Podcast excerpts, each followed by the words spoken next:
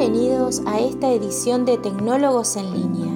Mi nombre es Graciela Verónica Melgarejo, soy estudiante de la carrera de licenciatura en Tecnología Educativa de la Universidad Tecnológica Nacional y en este episodio trataremos sobre uno de los tantos temas que preocupa a los docentes dentro del aula y cómo nos puede ayudar la narrativa transmedia en el proceso de enseñanza. Como es de costumbre, en nuestro programa escucharemos sus inquietudes y con la ayuda de un profesional en la materia compartiremos algunos tips que puedan ser útiles para mejorar nuestra práctica docente. Para ello, nos acompaña hoy la profesora del nivel medio de la Escuela Técnica número 1, General José de San Martín, quien nos contará sobre su experiencia en el aula. Bienvenida. Bueno, hola, ¿qué tal Verónica? Hola a todos. Soy Nancy Villanueva y soy profesora de la materia de redes informáticas.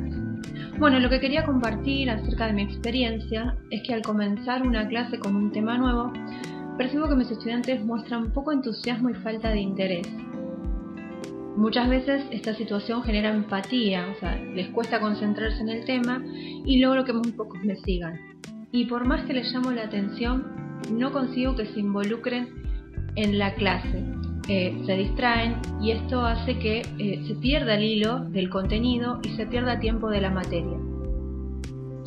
Esta es una materia compleja, ¿sí? que tiene un contenido comparable al de una carrera terciaria y además si a esto le sumamos que en la escuela tenemos muchas limitaciones de conectividad y los materiales para trabajar con la materia de redes son muy costosos y la cooperadora no está dispuesta a invertir. Entonces llega un momento que se me acaban las ideas y la empatía con los chicos, ya que recibo muy poco feedback de parte de ellos. Y bueno, en el último año los estudiantes están pensando más en sus futuras carreras y no se dan cuenta de la importancia de mi materia como futuros técnicos.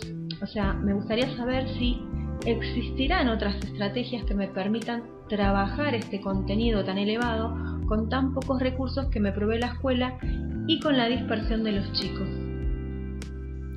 Muchas gracias Nancy por compartir con nosotros tu experiencia. Nosotros nos vamos despidiendo, pero antes les recuerdo que en el próximo episodio indagaremos sobre las posibles estrategias que puedan ayudar a nuestra querida docente.